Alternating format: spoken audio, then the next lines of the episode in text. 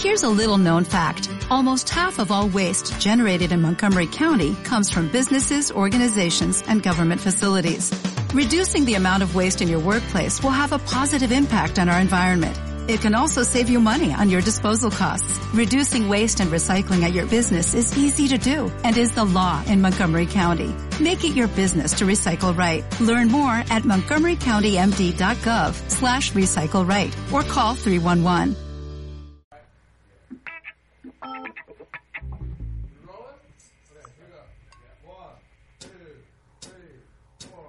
I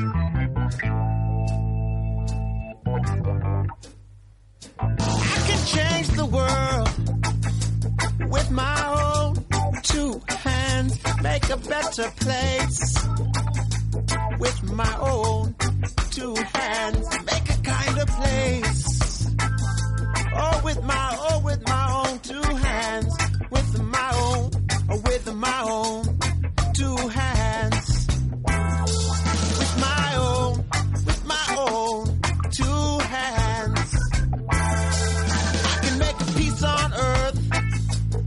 with my own two hands, and I can clean up the earth, Lord, with my own two hands, and I can reach out to you. Oh, with my own two hands, with my own, with my own two hands.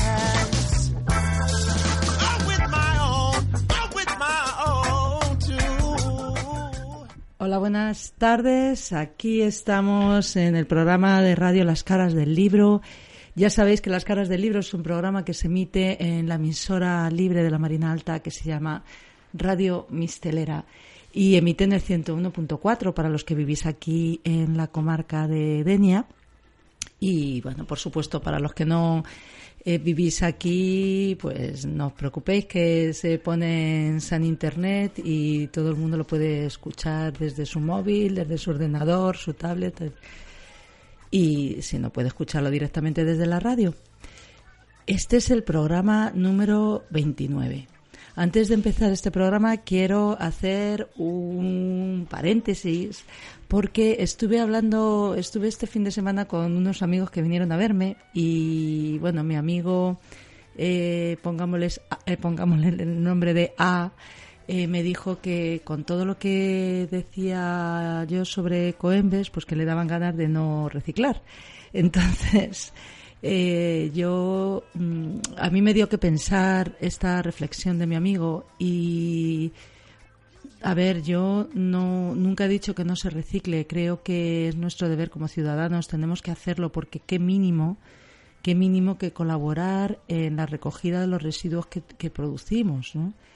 Lo que pasa es que lo que no se puede quedar es eh, que Coembes eh, salga de rositas porque no cumple con su trabajo o que no se nos explique a la ciudadanía qué es lo que está pasando con todos estos envases que, que nosotros llevamos al, al bidón amarillo, cuál es la realidad del reciclaje, cuál es la realidad del plástico en el mundo, en qué, a qué nivel estamos de contaminación. Pues todo eso, yo creo que es nuestro derecho el saberlo y por eso yo hago difusión de todo esto. La cuestión número uno que te tienes que plantear si te preocupa el tema de la invasión del plástico, que te preocupa para tu salud y para el medio ambiente, pues lo primero que te tienes que plantear es efectivamente reducir el consumo al mínimo y protestar. Vete al supermercado que venden todo en plástico, protesta. Protesta sonriendo, pero protesta, ¿no? Y, y- y hazlo por amor a la tierra, ¿no? Y por amor a ti mismo y por el, por el cuidado de, de tus hijos también, o de los hijos de los demás, si es que no tienes hijos. Eh, y luego, por supuesto, si como es muy difícil de, evitar el consumo de plástico, en muchas ocasiones no tienes otra alternativa, pues vale, el plástico que tienes en casa, ya sabes, eh, recíclalo. Y bueno, sin más voy a pasar al programa de hoy. El programa de hoy es se está realizando en el tercer jueves del mes y ya anuncié que, que el tercer jueves de cada mes pues voy a aprovechar para hacer una entrevista.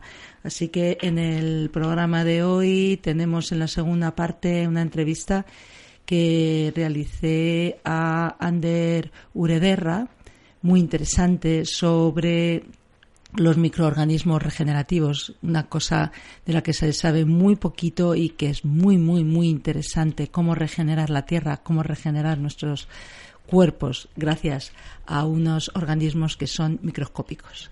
Muy, muy interesante. Y bueno, esto va a ser la segunda parte del programa y la primera parte del programa también va a ser diferente porque en vez de hablar de varias noticias, me voy a centrar solamente en un tema y es el tema de los refugiados. ¿Por qué? Porque hoy, 20 de junio, es el Día Mundial de los Refugiados.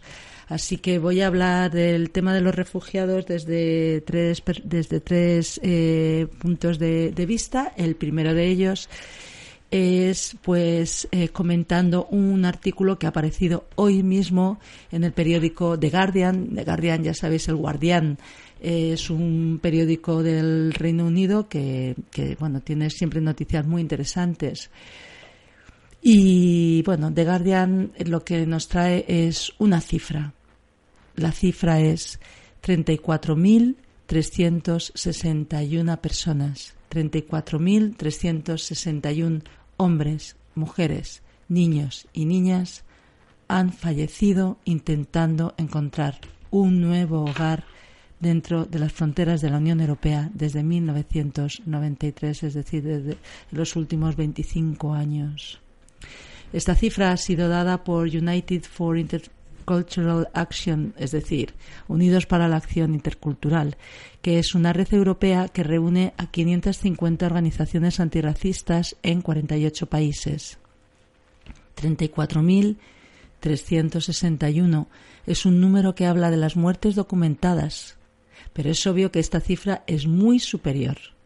Y estas personas eh, eh, no, esta, esta, cifra no solo hace referencia a estas personas que mueren en el intento de llegar a las fronteras europeas, sino que también hace referencia a aquellos que, una vez que están dentro, fallecen de forma violenta.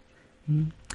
Los migrantes se pierden en el mar o mueren en la parte trasera de los camiones son asesinados en condiciones peligrosas en campos o por grupos de odio de extrema derecha, o el estrés extremo de su situación les lleva incluso a quitarse la vida.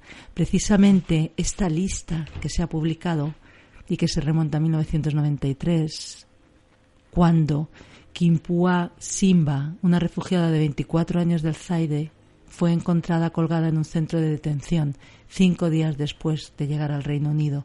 Con esta persona se inicia esta lista en la que vienen recogidos los nombres o por lo menos los datos porque no en todos los casos se sabe el nombre de 34.361 personas.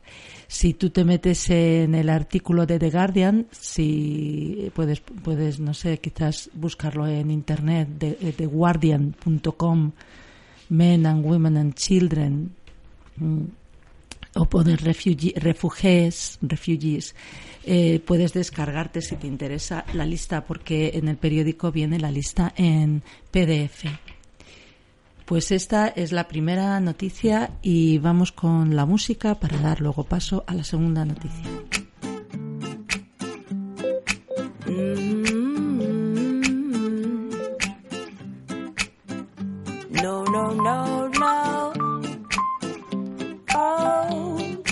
yeah.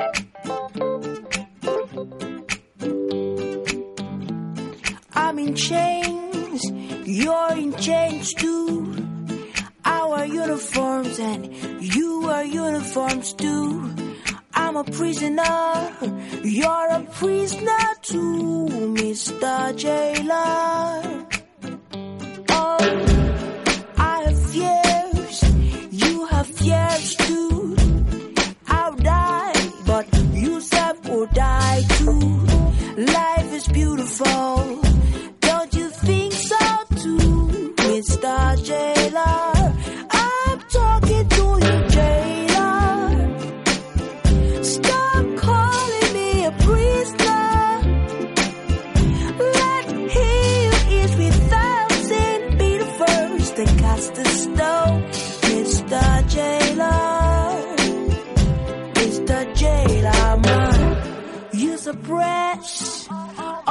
Strategies.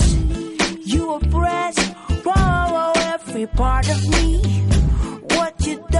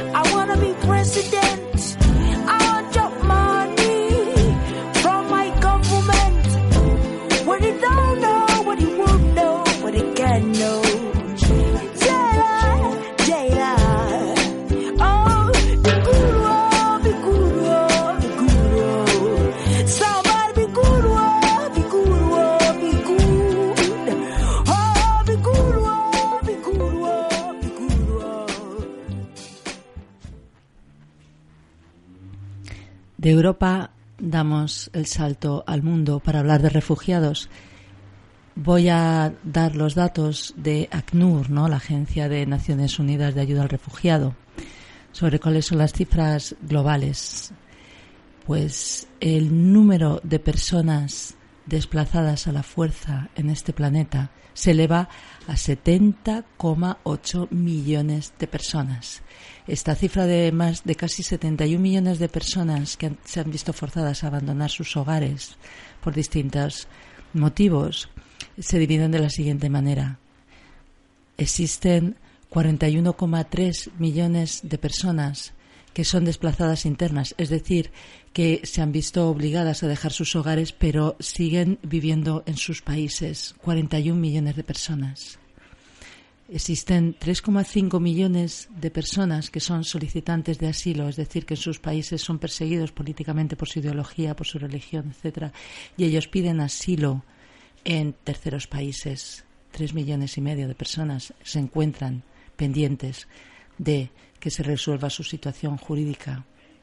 Y luego tenemos otros 25,9 millones de personas que son simplemente refugiados, es decir, casi 26 millones de personas que se han visto obligados a dejar sus hogares, a dejar su vida, a dejarlo absolutamente todo y salir corriendo, en muchos casos con lo opuesto, en busca de una vida mejor, o por lo menos poder sobrevivir y no fallecer por una guerra o porque se ha desatado otro tipo de violencia en su territorio o porque ha llegado una corporación y ha tomado sus, sus tierras y los han echado, los han amenazado de muerte, los han echado. Es decir, hay tantas causas por las que las personas tienen que irse con lo opuesto y dejarlo todo, intentar buscar por lo menos un futuro, poder sobrevivir.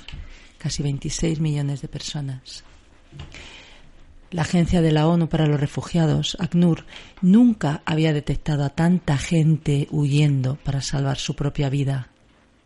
Los 70,8 millones de desplazados duplican la cifra de hace 20 años y aumenta en 2,3 millones cada año. Y yo quiero terminar estas cifras diciendo que en 2018 uno de cada dos refugiados era un niño o una niña. Muchos de ellos, 111.000, se encontraban solos o sin sus familias.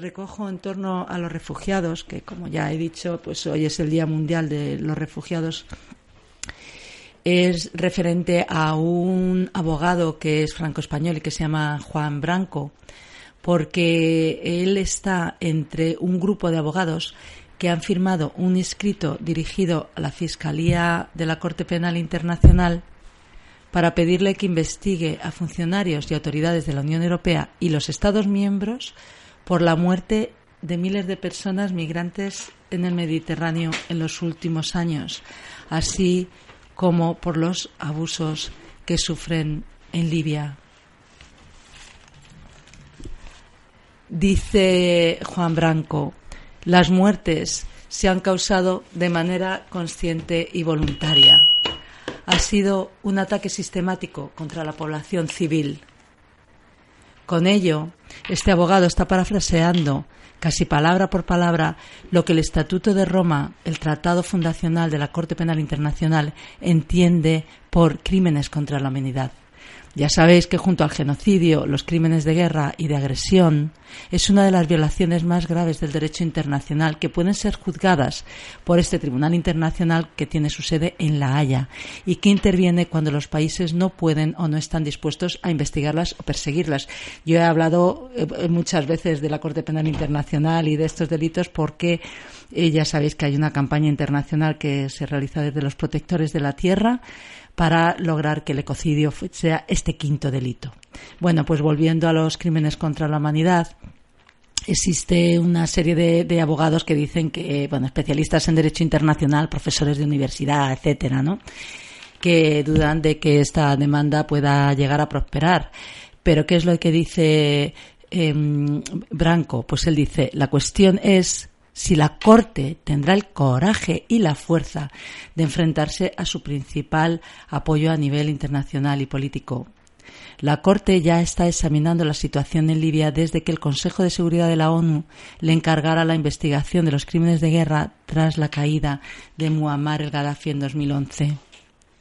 Este escrito se presentó hace dos semanas y ya ha habido una respuesta por parte de la Unión Europea, ¿no? Ha sido a través de Natasha Bertot, que bueno que es la portavoz de la Unión Europea y que ha dicho que la Unión Europea tiene una trayectoria en salvamento de vidas en el Mediterráneo que habla por sí sola, subrayando que no es la política europea la que causa estas tragedias, sino los traficantes que explotan la miseria humana, una buena forma de lavarse las manos. ¿Por qué digo esto?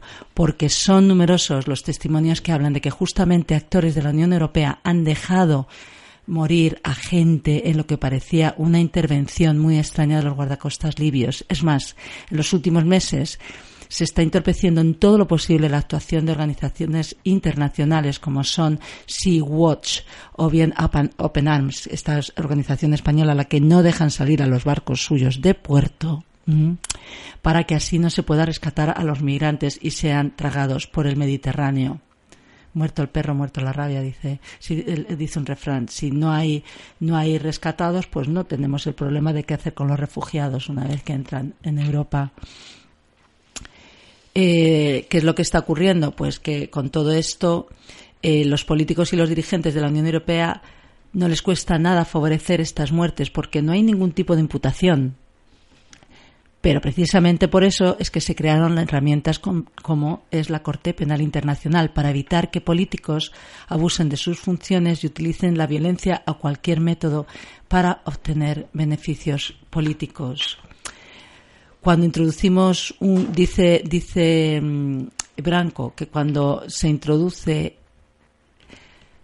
em, un riesgo para los políticos, por ejemplo, un riesgo de prisión, como es el caso de la Corte Penal Internacional, pues evidentemente los políticos empiezan a integrar este, este riesgo ¿no? eh, como un elemento que hay que meterlo en sus cálculos.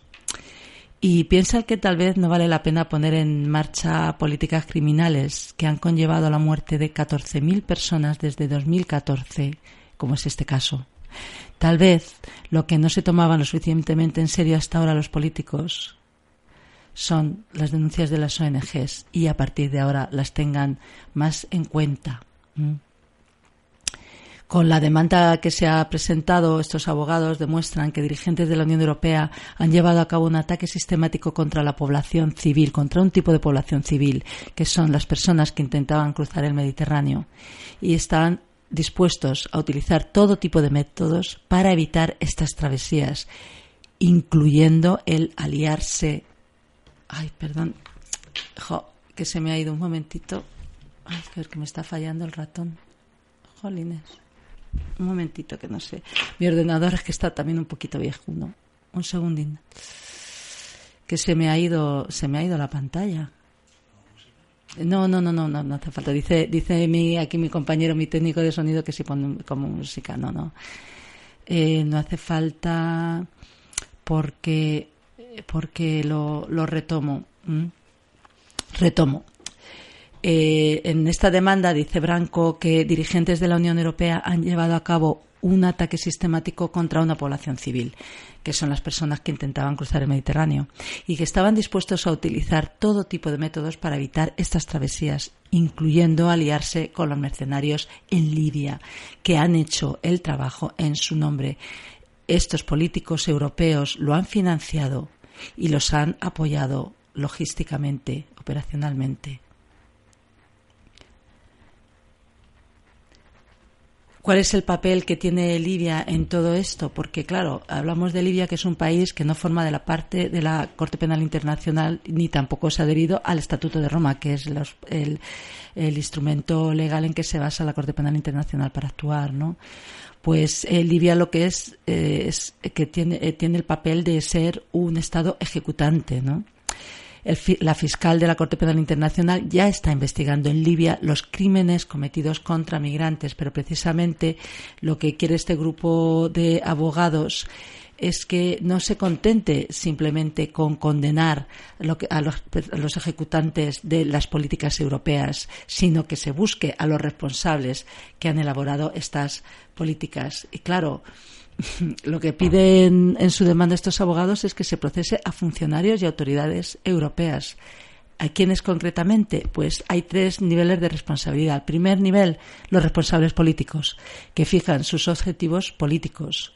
En segundo nivel, los responsables administrativos dentro de la Comisión Europea y las direcciones generales, que han elaborado los planes para ejecutar esa voluntad política.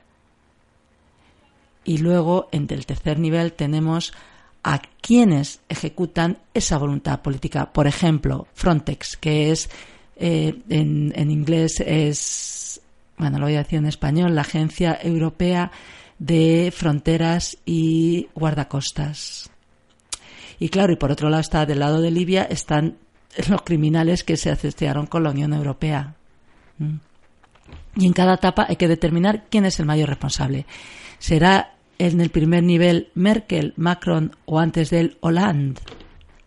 ¿Serán más bien los ministros italianos como Alfano? Pues depende mucho de lo que la investigación llega a demostrar y de la capacidad de establecer quién, detrás de las apariencias, era la persona que pesaba más para llevar a cabo todas estas políticas. Evidentemente, el comisario griego de inmigración actual, Dimitris Abramopoulos, tiene una responsabilidad muy importante, de la misma manera que la tiene la comisaria europea de comercio, Cecilia Malmström. Pero antes de establecer con precisión quién debe de ser juzgado, por lo que se necesita es una investigación. Y lo que piden los abogados es que se realice la investigación en estas tres eh, dimensiones, ¿no? Y luego, claro, se les acusa, el delito es de crímenes de lesa humanidad. ¿Y a qué, a qué se refieren en concreto? Pues a, los, a este delito de crímenes de lesa humanidad que se eh, cometieron en un primer periodo, que fue la transición del programa Mare Monstrum, en el que sí que se realizaba un rescate a migrantes, a otro programa europeo llamado Tritón, en el cual se comete un asesinato directo, pues se deja morir por omisión a miles de personas a las que se podrían salvar y se rechaza hacerlo. Luego, otra parte, eh, otro periodo, son los crímenes que se están cometiendo en Libia, ¿no? Por los aliados, gracias a esta alianza con la Unión Europea en estos campos de detención, en los que las denuncias de tortura, asesinato, violaciones sistemáticas, detenciones arbitrarias y muchos crímenes más son continuos. ¿Mm? Claro, en estos crímenes que se están que están teniendo lugar en Libia, pues las autoridades eh, de la Unión Europea, los miembros de la Unión Europea son cómplices directos.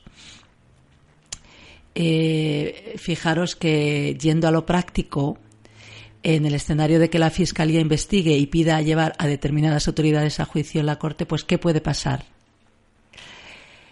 El abogado dice la única cuestión por resolver es si estas políticas se decidieron a nivel de jefes de Estado y si Merkel o Macron u Hollande estuvieron implicados. Lo que es seguro, por ejemplo, es que Merkel fue prevenida de la Comisión de Crímenes contra la Humanidad en Libia, como se viene recogido en el escrito. Tres días antes de que se firmara un acuerdo con el gobierno libio para extender la cooperación sobre la cuestión migratoria, Merkel recibió un telegrama de un diplomático alemán en el que decía que los campos de detención de Libia tenían condiciones de vida similares a las de los campos de concentración. De esta manera, para Merkel será muy difícil negar que no sabía lo que pasaba en Libia. Al firmar esos acuerdos de cooperación, se volvía como mínimo cómplice de estos actos. Bueno, pues ahí dejo esto que, está investigando ahora mismo la Fiscalía de la Corte Penal Internacional. Es muy interesante, es, muy necesario realizar estas investigaciones porque cada día están muriendo personas y hablamos de, de, personas como tú y como yo, de niños como tus hijos, de, de personas más mayores como tus hermanos, como tus amigos, como tú mismo, ¿no? Que se está dejando morir en el Mediterráneo y que simplemente buscan una oportunidad de vivir.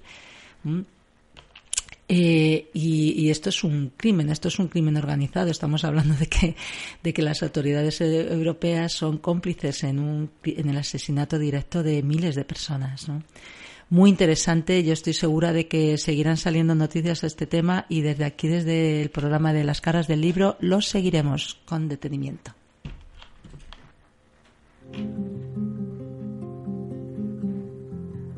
aburureni gogowa ewakalale aburu ibikaniwao kamurasife with a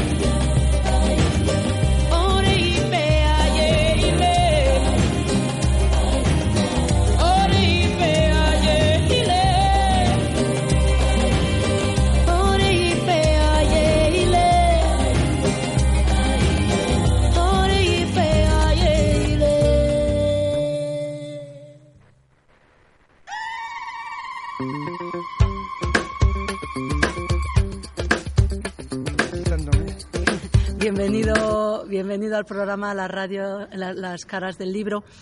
Eh, dime, ¿qué, ¿en qué consisten los microorganismos?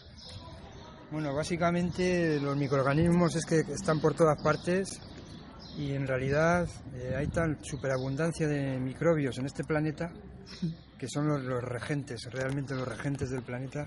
Son microorganismos eh, infinitesimales, casi, muy pequeñitos y son muchos, son multitudinarios y muy biodiversos. Quiere decir que hay infinidad de, especies diferentes y cada especie pues generan poblaciones de millones de, de individuos y luego estos eh, se relacionan unas especies con otras eh, normalmente en la biosfera de manera simbiótica. Eso es lo normal. Y luego después de Darwin y el neodarwinismo pues eh, resultaron teorías en las que por, por resumir no había bacteria buena, o sea la bacteria buena era la bacteria muerta. Eh, el tema de la evolución en general de, de las especies está ya bastante demo- demostrado que no es una, una evolución lineal, sino bastante, o sea, horizontal o vertical, sino más bien expansiva. Por resumir, las especies, todas en este planeta, intercambian genes de manera horizontal. Y luego además está la sexualidad. Están las especies que se procrean por sexualidad. Y todas las especies eh, que, estamos aquí de animales, plantas, eh, algas, etcétera, hongos, los árboles, todo. Está hecho a base de generaciones de asociaciones simbióticas de estas especies de microbios.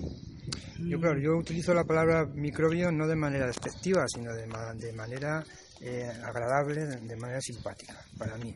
Claro, porque, porque hay una cosa que, que, una reflexión que a mí me gustaría hacer y es que cuando hablamos de nuestros cuerpos y que hay que, tenemos que limpiarnos muchísimo, tenemos que estar, eh, la higiene es súper importante, entonces hay que lavarse todos los días, hay que utilizar jabones, que además los jabones que utilizamos son tela marinera, para matar todas las, eh, eh, todas las bacterias, todo lo que pueda haber en nuestros cuerpos y eso es un error brutal porque estamos matando a seres que, colaboran con nosotros y colaboran con nuestra salud y si arrasamos con todos ellos pues lo que hacemos al final es enfermarnos ¿no?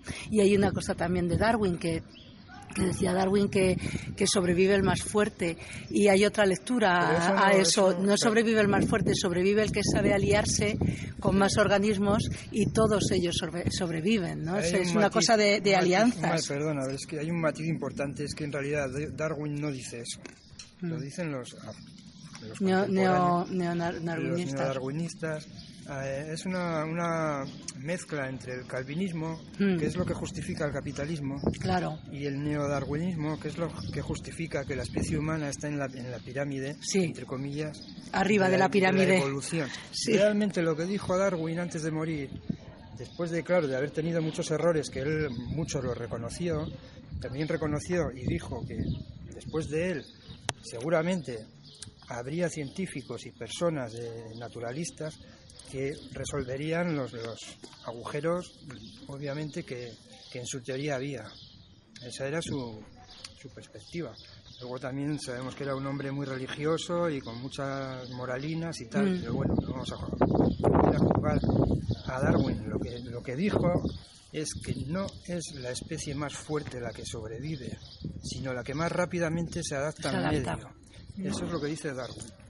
Y luego, como ya sabemos que los intereses maniqueístas Mm. de los estados y de las grandes corporaciones, eh, pues Y es lo que interesa a nuestra sociedad, que el pez gordo se coma al pez pequeño y entonces se justifica toda las- acción las humana. Eso es, las tintas que han escrito todos estos mensajes Sí. de, de divulgación de- para justificar que las grandes empresas y los grandes magnates están ahí por derecho propio, Eso es. ¿eh? viene de agarra la ciencia, agarra la historia, agarra la geología, agarra todo. o sea, es algo increíble. Sí. Bueno, en concreto, Vamos, en volvamos en a los el tema, que nos ocupa de, Sí. de biología, por ejemplo, la señal.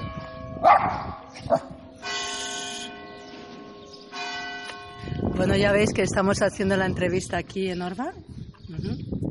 Pueblo. Eh, eh, no, me no me muerdas, estamos aquí en el pueblo, aquí en un banco a la fresca que se está fenomenal, pero al lado de la iglesia. Bueno, en concreto en, en biología, que es un poco lo que materia que nos ocupa, está en, en- en el Estado español Máximo Sandín, que es una persona que se tuvo que prejubilar, uno de los mejores biólogos de este mundo, y que él ha desarrollado y, y demuestra científicamente cómo las teorías neodarwinistas son ridículas.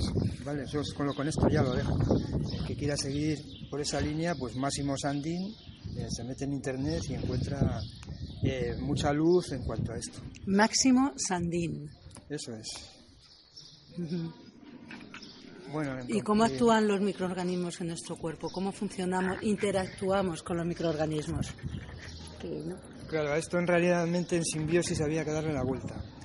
Porque el ser humano tiene un comportamiento, una actitud parasitario, que se apropia de todo. Entonces, claro, se va a apropiar de los microorganismos.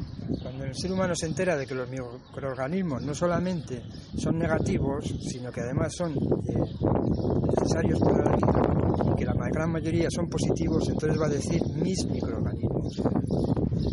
Y se va a apropiar de- del concepto y se va a apropiar, si pudiera, gracias que no puede, de los propios microorganismos. El hecho es que el ser humano, como todas las especies, está hecha a base de microorganismos. La célula es una empresa, es una asociación simbiótica en varios microorganismos diferentes, no vamos a enrollar ahora mucho sobre en concreto, pero que le pique mucho la curiosidad que investigue de qué está hecha una célula animal, de qué está hecha una célula vegetal. Y la conclusión es que está hecha a base de microorganismos que se recombinaron para hacer un tejido superior, lo que es un olón, el siguiente olón, una esfera superior de relación y generaron células. Las células generaron tejidos y los tejidos se especializaron.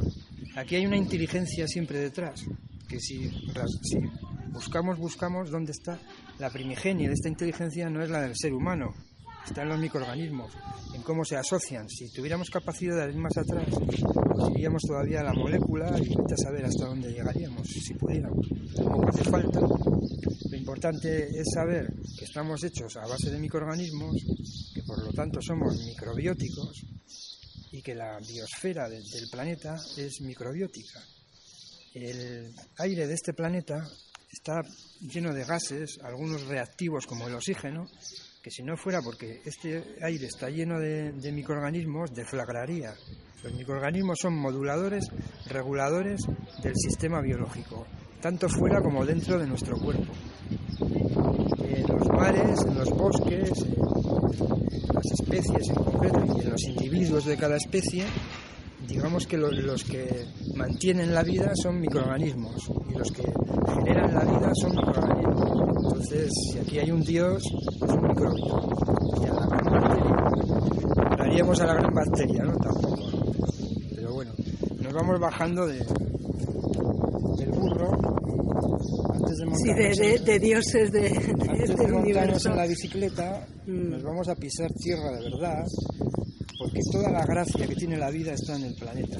Que luego la haya en otros sitios, pues seguramente. Pero como lo tenemos aquí tan cerca, si quisiéramos ver, por ejemplo, observar este planeta de lejos, veríamos que hay una biosfera planetaria viva, por supuesto, y que luego hay- una suplantación de esa biosfera, de ese tejido vivo, de la tecnosfera, que son las ciudades, las telecomunicaciones, eh, etcétera, los trenes, las carreteras, y todo esto es como un tejido de suplantación, como si fuera un tejido tumoral que crece muy rápido y que acaba con el resto del tejido vivo. En realidad está vivo también porque se mueve y crece. Hasta ahí cada uno lo puede interpretar como quiera. Yo lo interpreto como que es un conflicto que hay en este planeta que no es humano. El humano está dentro del conflicto. Lo que pasa es que, claro, el humano también se quiere apropiar incluso del conflicto, eh, creyendo que es él el que genera todo esto. Y eso está por demostrar. Entonces, dentro, dentro de, la suplantación de tejido que solemos tener en, en nuestro cuerpo, cuando hay, por ejemplo, un tumor, algún carci- carcinoma, eh, la misma celulitis, es una suplantación del tejido original por un conflicto, porque hay más que materia. En este planeta hay algo más que materia. En nuestros cuerpos hay más que materia, hay energía y además hay movimiento de esa energía, por lo tanto hay información. Y cuando se corrompe la información, se corrompen las estructuras biológicas y aparecen problemas. El ser humano tiene muchos problemas porque tiene mucha información parasitada metida dentro de su psique, que nos viene de, históricamente Hombre, son muchas generaciones en las que se ha construido la sociedad humana, ¿no? Tenemos mucho ruido de fondo. Sí. Y eso los, micro- los mi- microorganismos lo pueden modular hasta cierto punto. Lo que sí es cierto que es que los microorganismos sí que pueden modular y además eh, cambiar a un estado orgánico y positivo los tóxicos, eh, las radiaciones telúricas, las radiaciones de la tecnología, como los microondas, el wifi, etcétera. Esto se, se- se reduce o se quiere decir que si hay en un hábitat eh, muchos microorganismos, o sea, mucha vida, entonces las interferencias de, de ondas de forma, microondas, etcétera, el ruido, eh, se modula bastante. En nuestro cuerpo, el cuerpo resile, o sea, es capaz de superar los problemas porque tiene microorganismos. Cuando en una persona, un animal, da igual, un individuo de una especie eh, entra en disbiosis, o sea, se queda con muy pocos microorganismos, empiezan a aparecer una serie de problemas. En nuestro caso podemos ver las alergias como principal así, que podamos ver alergias, eh, intolerancias alimentarias y todas estas vienen resumidas por carencia de microorganismos. ¿Por qué, ¿Y por qué está pasando que estamos empezando a carecer de microorganismos en nuestro cuerpo cuando es lo natural? ¿no? Porque nos hemos separado de la naturaleza por un... Por, bueno, básicamente nos hemos metido en una zona de confort eh, por nuestro miedo, porque nos protegemos eh, rodeándonos de confort. Eh, y ya dejamos eh, la naturaleza, no solamente la dejamos atrás o aparte, sino que además la esquilmamos, nos, nos- nos la cepillamos. Y luego el tema de los venenos y de todos los agrotóxicos y los metales pesados, Sí, los compuestos bueno. orgánicos persistentes, todos estos productos químicos Sí. que no son naturales y que son invención humana y que la tenemos en nuestros cuerpos, están en todos los seres vivos del Esa planeta. es, ¿no? esa es la mala noticia. Efectivamente que hay productos de síntesis eh, que no, están de no son de naturaleza orgánica y por lo tanto son muy difíciles de depurarse. Y se pueden quedar en los tejidos del cuerpo y en los órganos. Eh, la buena noticia es que por- aunque sean productos de síntesis, todos estos productos parten de la propia naturaleza. Por lo tanto, los microorganismos, que por cierto, eh, los microorganismos que tenemos en el, cuerpo, por ejemplo en el intestino, que hay dos kilos y pico, hacen funciones de limpieza, hacen funciones de digestibilidad y de asimilación de los nutrientes para que nosotros finalmente podamos alimentarnos. Esto es lo que hacen además cuando hay una, una microbiota fuerte, que quiere decir esto de la microflora, ¿no? Nos vamos a centrar en el intestino, que es lo más obvio, aunque es por todo, por todo el cuerpo, ¿vale? Eh, un microbioma sano en el intestino y fuerte, con, con muchas especies en simbiosis y mucha capacidad de intercambio, lo que hace es que cuando le llegan productos tóxicos, eh, tiene bastantes formas de transformarlos en materia orgánica asimilable o expulsarlo, encapsularlos y expulsarlos. Son las dos que puede tener. Si, no puede transformarlos en orgánicos y asimilables o utilizables para algo, el cuerpo lo que hace es eh, rechazarlo por naturaleza. Pero aquí hay una cuestión importante de por qué el ser humano moderno, eh, sobre todo en las soci- sociedades muy civilizadas, no lo hace bien, es por condiciones psíquicas y psicológicas, que van más allá de lo que eh, estos microorganismos y los agentes biológicos del cuerpo, del tejido vivo, de la sangre, de la- del sistema linfático, etcétera, pueden hacer. Porque no solo somos carne, eh, tenemos, Somos, somos una mezcla de muchas cosas. tenemos mente también, Claro. y luego más arriba o, o en, un, en un orbe más extenso nos iríamos a lo espiritual, que quiere decir que son energías que están fuera de nosotros, más allá incluso del planeta, pero que están eh, más allá de cualquier creencia, eso está. Lo que sucede es que eh, la parte mental, por así por abreviar, la parte mental del ser humano sujeta al cuerpo. el cuerpo es fiel y siempre va a responder a las necesidades de esa psique.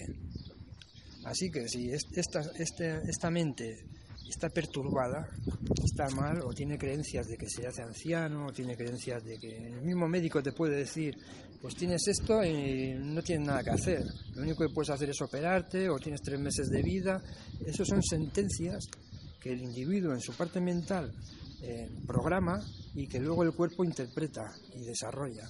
Siempre el cuerpo desarrolla las interpretaciones mentales. Ya ya sabido hoy en día que depende de cómo te programes, vas a tener resultados porque este mundo es interactivo. Y una de las bases interactivas del planeta son los microorganismos, pues son los que más hay. Entonces cada ser vivo produce un campo de interferencia, o sea, emite algo, emite calor, emite ondas, emite sonido, emite olor, tiene, emite cosas. Y los microorganismos, cada uno, que es infinitesimal, eh, emite. Lo curioso es que por muy pequeño que sea, mm, el- la fuerza de emisión es tan grande como la de los organismos mayores. De manera que, por ejemplo, un- una bacteria fotosintética que está en un bosque, en la hoja de un árbol, está emitiendo hasta la ionosfera, que son las capas más altas de, la atmósfera planetaria. Y esa es la, cap- la capacidad que tienen de, de comunicación y, de, y de- y luego de transformación, porque las más importantes, que son las ácido lácticas, ¿no? Las los famosos del ácido láctico, que por cierto están por todas partes en las verduras y en las frutas. no Y no solamente en los derivados de la vaca, Claro, como es lo que eh, nos manda el mercado. La vaca come hierba, come Mm, flores, claro. etcétera, come plantas y las plantas se nutren de la tierra, que es donde están las bacterias ácido lácticas. Mm. Eh, simplemente que se les puso el nombre de ácido láctico porque los experimentos que se hicieron fueron con lácteos, nada más. Mm. Pero vamos, lo, único, lo uno no desacredita a lo otro. Eh, Y si tú tienes una carencia de microorganismos en tu cuerpo, ¿tú qué puedes hacer para eh, suplir esa, esa carencia? ¿Cómo, cómo lo puedes hacer para poner eh, más microorganismos en tu cuerpo que te ayuden a hacer la digestión, a digerir, a, a encapsular todo lo que es dañino para sacarlo del cuerpo? sí, hay que hacer un cambio importante, En nutrición. progresivo, en- también en la conciencia. Mm, y en nutrición, pues así por concretar así, hacer una similitud, sería que te hagas eh, microgranjero, que cultives a los microorganismos, que potencies simbióticamente a estas colonias, poblaciones de microorganismos positivos para nosotros, regenerativos.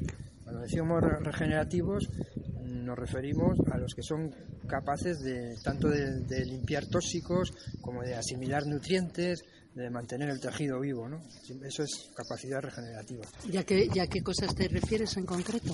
Sí, eh, me refiero a la naturaleza en sí misma. Por ejemplo, las frutas en su piel todas tienen microorganismos positivos regenerativos. Las verduras, en las raíces, desde la raíz a las puntas, todas las plantas y todos los frutos que da la naturaleza son grandes probióticos. El concepto de probiótico es que promueve vida porque tiene microorganismos regenerativos. Abreviando. Entonces, eh, esta es otra buena noticia, es que estamos de suerte, que somos mi- multimillonarios, no, somos multitrillonarios, porque es que están por todas partes. Por todas partes. Simplemente son eh, pues nuestras tendencias, nuestras costumbres, los hábitos, eh, con la alimentación, con la forma de, de consumir las cosas, eh, la que hace que perdamos eh, la microflora normal, ¿no? Eh, tanto en la piel, por los agentes químicos, como los jabones, por ejemplo, Claro. sustancias de, de maquillaje, cosméticos, etcétera.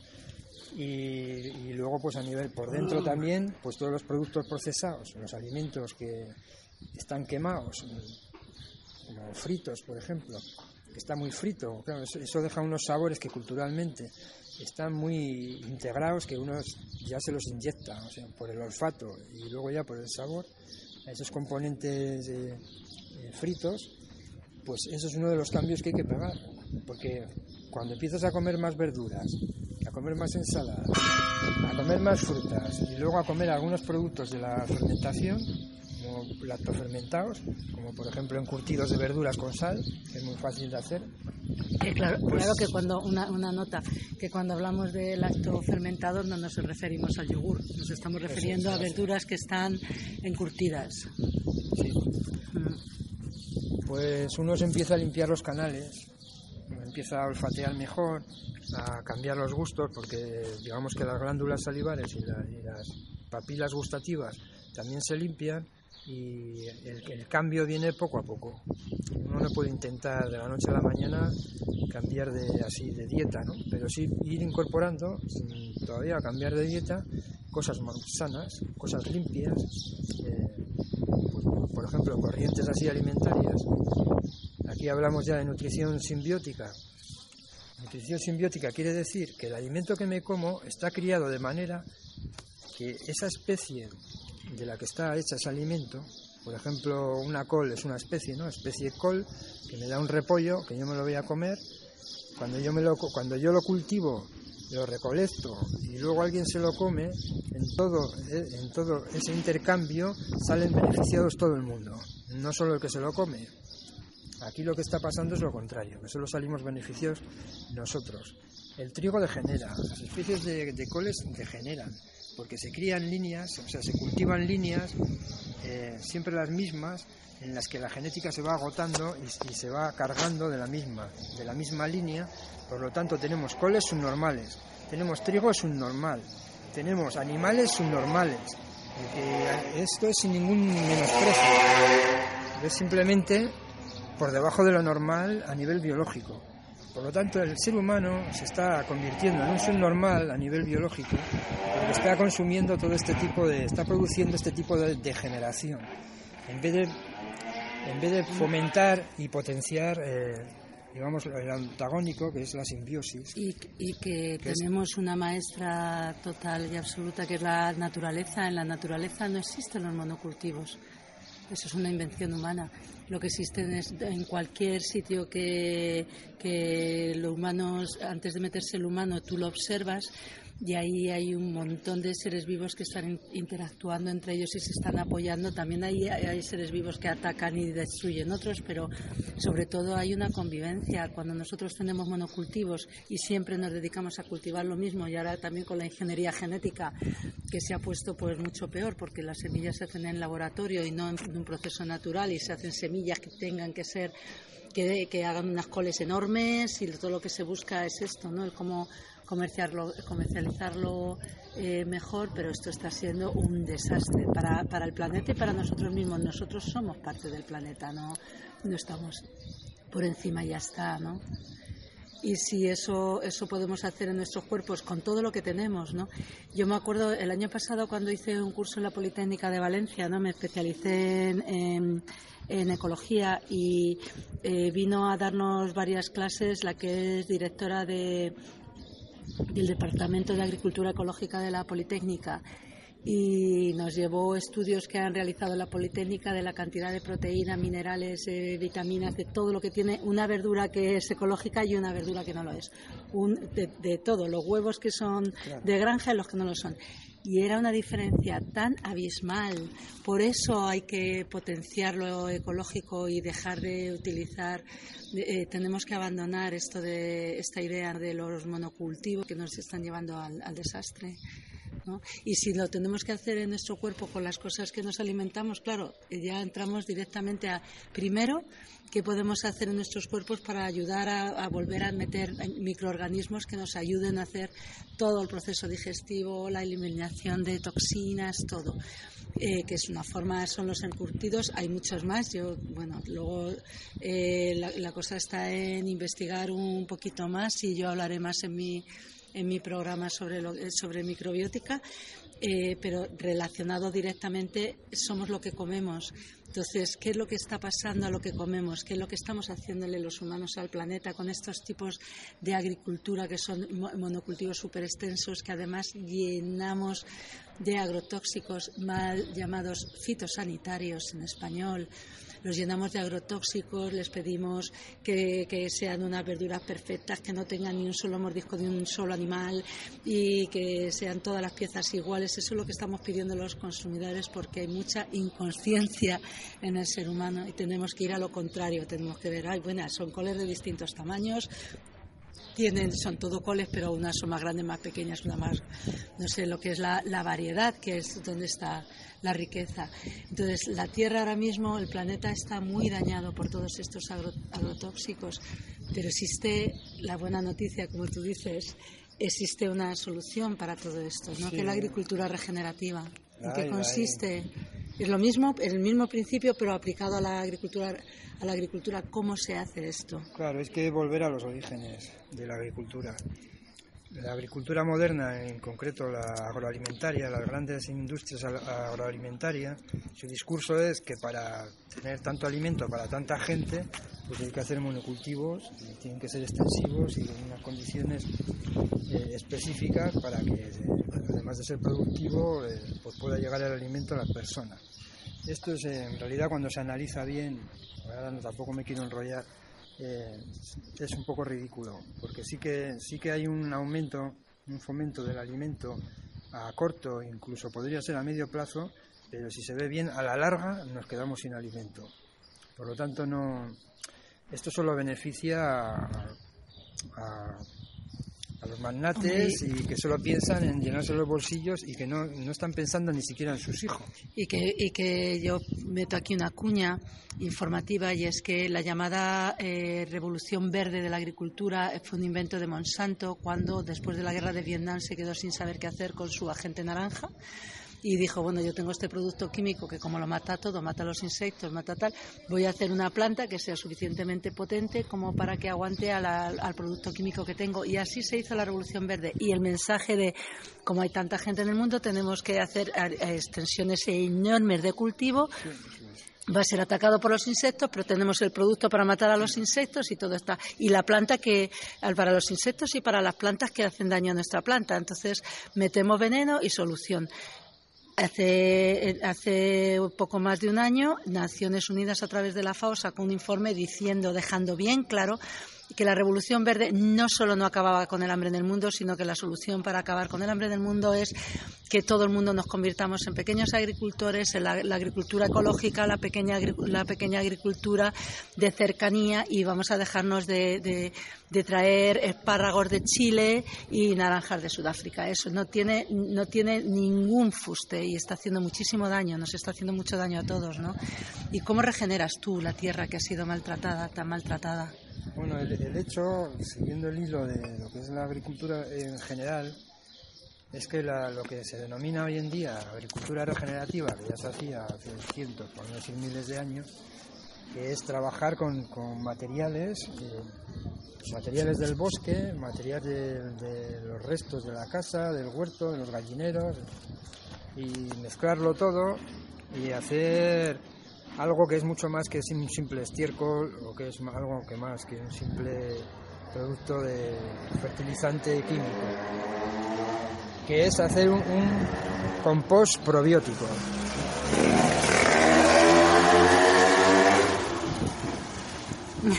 Hemos dejado pasar la moto.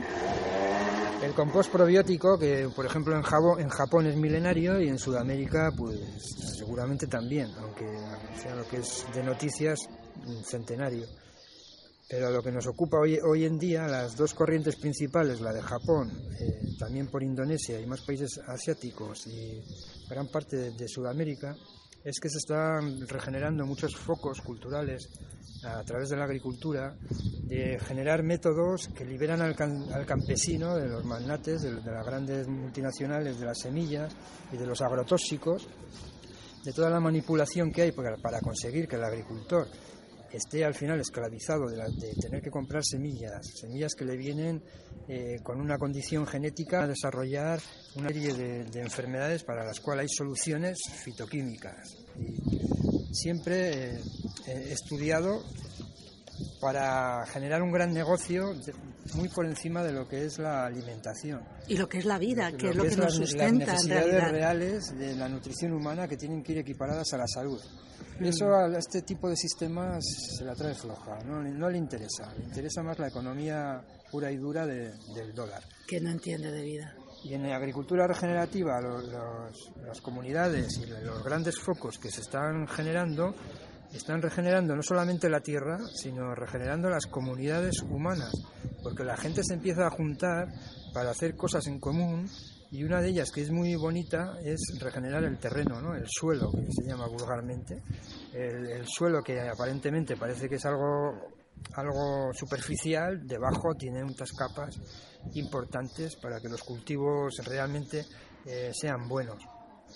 El hecho es que hablando de, lo de las hortalizas, que sean todas iguales, las frutas y tal, eh, ya se vienen dando muchas vueltas desde el siglo pasado esta parte en permacultura y en agricultura regenerativa y sale abundancia de productos, todos parecidos, todos, o sea, todos buenos, eh, de verdad, y con el tamaño parecido porque se usan microorganismos y los microorganismos, eh, digamos que equilibran el sustrato y entonces se reparte por igual en, un huerto, ¿no? en un cultivar.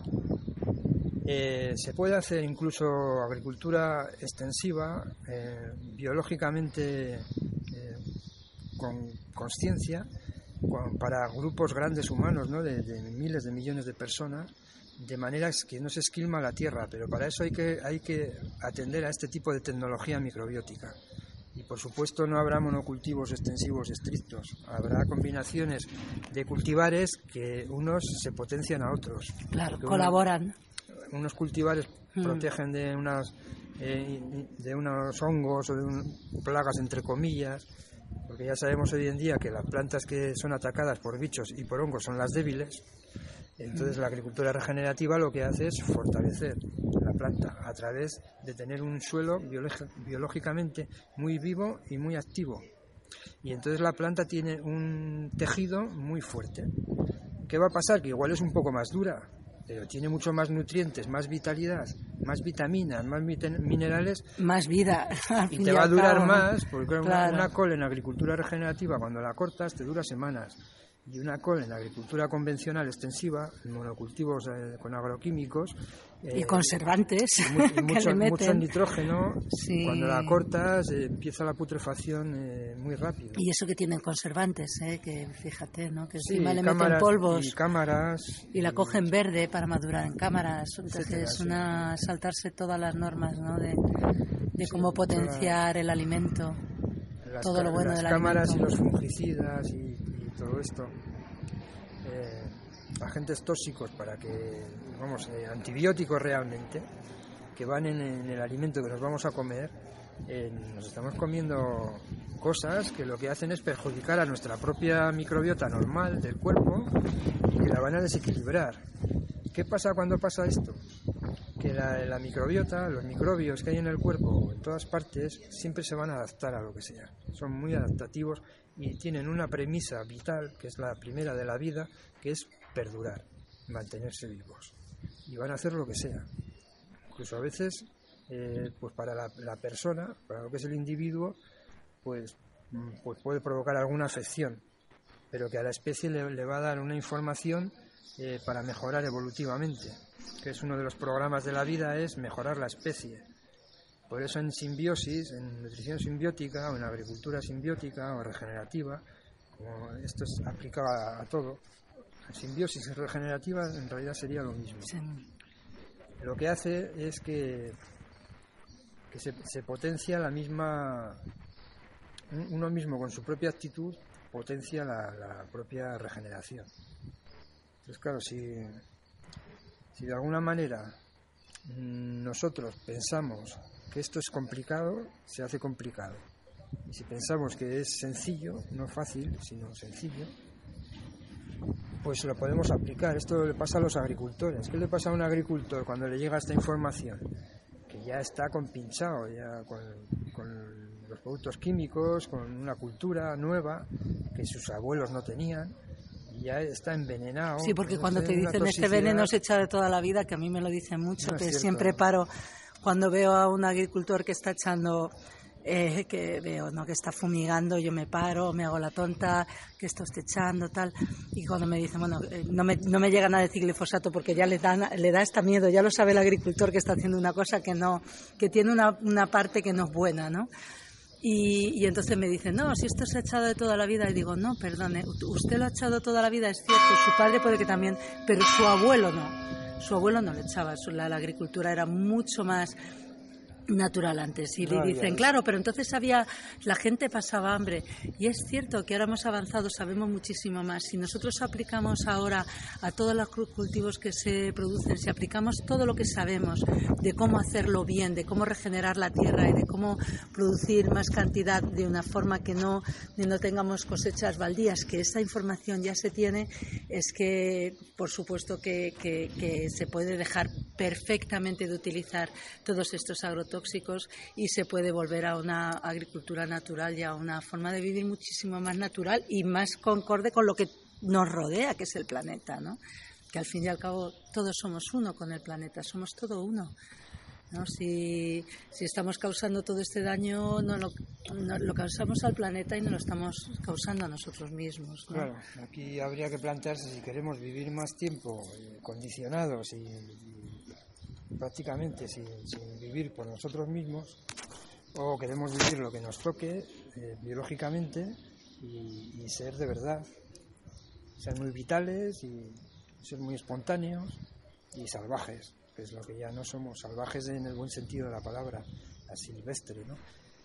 Hombre, eh, estar en concordancia con el con, con el, la vida que nos rodea, ¿no? con el medio que nos rodea, que es el medio natural. ¿no? Nosotros somos parte de eso, le hemos dado la espalda. El hecho es que, mm. que hablando de agricultura regenerativa, por tomar el hilo, aquí ya nos está llegando. Eh, aquí tenemos, tenemos, hemos tenido, no sé si está todavía, yo creo que estará todavía la Asociación Bosque Verde, uh -huh. la agricultura regenerativa. Que aquí en, es en, en, la Marina Alta, en sí, esta sí. misma comarca sí, sí. y por aquí cerca. Eh, están, han estado haciendo huertos y creo que seguirán. Es que hace tiempo que sí, no sí, en, el, en, la Val del Aguar. No les sigo el hilo. Mm. En la Val del Aguar seguro. Y por más sitios por aquí también. Eh, y bueno, pues son gente que también se dedican a regenerar mm. eh, suelos perdidos de algún sitio de donde sea. Eh, gente que les llega estas noticias y, y cobra una esperanza. De anda, que el suelo se puede regenerar, pues a ver cómo se hace. ¿no?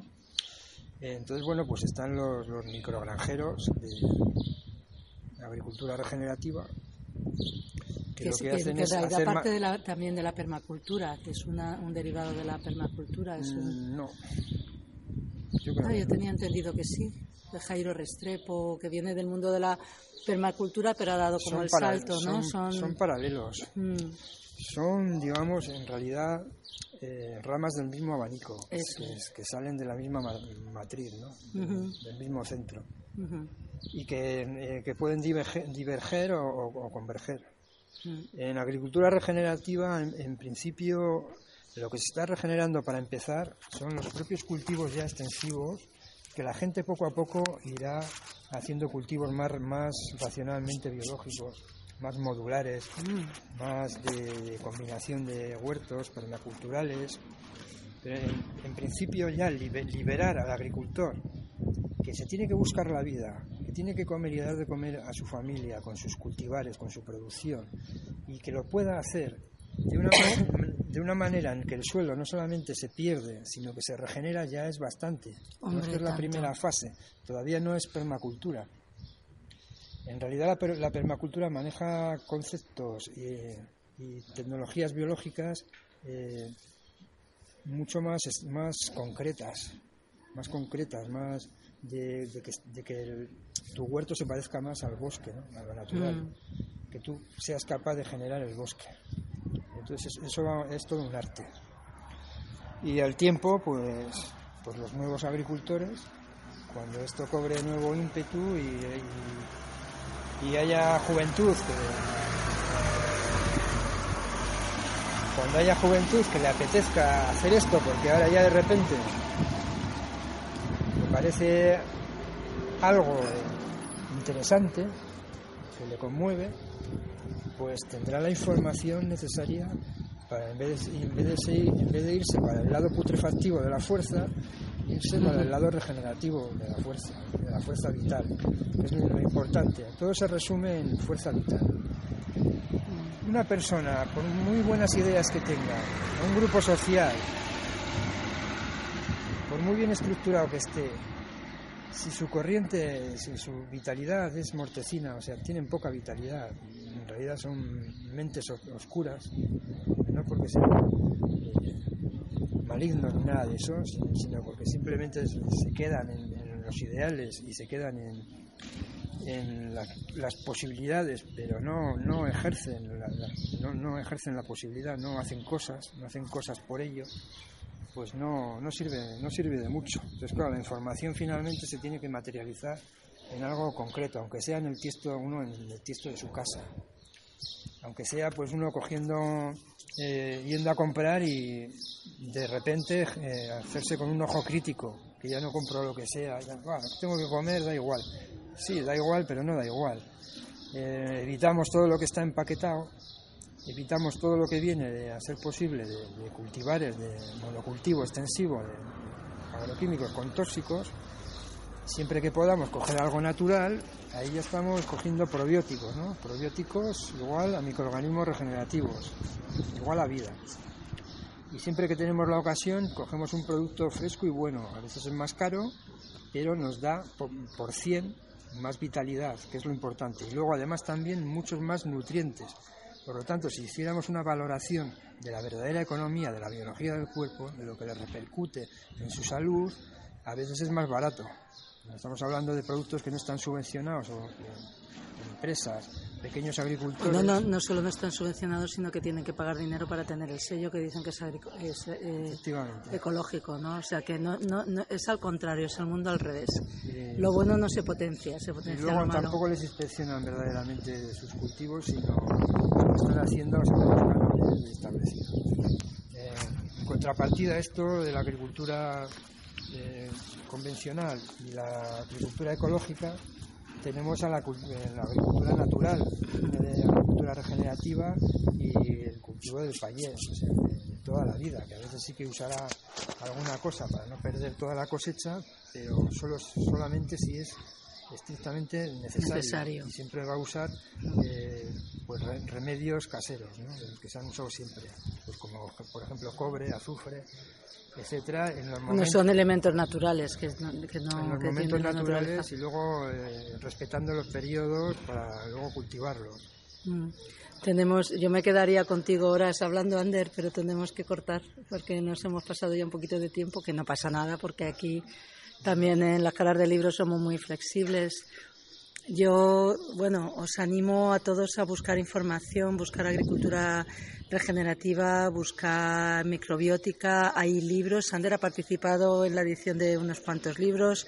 Hay un montón de información. nutrición simbiótica es uno de ellos Nutrición simbiótica es uno de los libros en los que ha participado. microbiótica y Mm. luego bueno pues algunos cursos talleres y sobre todo mucha divulgación Mm. Claro, aquí tenemos la suerte en la Marina Alta que contamos con Ander, que está constantemente haciendo talleres y que te enseña a hacer encurtidos y te enseña también a cómo, cómo cambiar la forma en que tenemos de alimentarnos. Y luego, claro, está eh, polado a la gente que se dedica a la agricultura. Ya digo, eh, la información está ahí, solamente tienes que cogerla y será un, un gran cambio en la vida porque porque es también pues ver que te estás metiendo más en una forma de vivir más acorde con, con- con el planeta, ¿no? que, que nosotros somos parte de ella. Pues eh, yo iré sacando en las caras del libro noticias relacionadas con esto y ahí queda la entrevista con Ander. Muchísimas gracias. Pues muchísimas veces y muchas gracias por la ocasión. Y bueno, pues hasta el siguiente programa de Las caras del libro. Chao.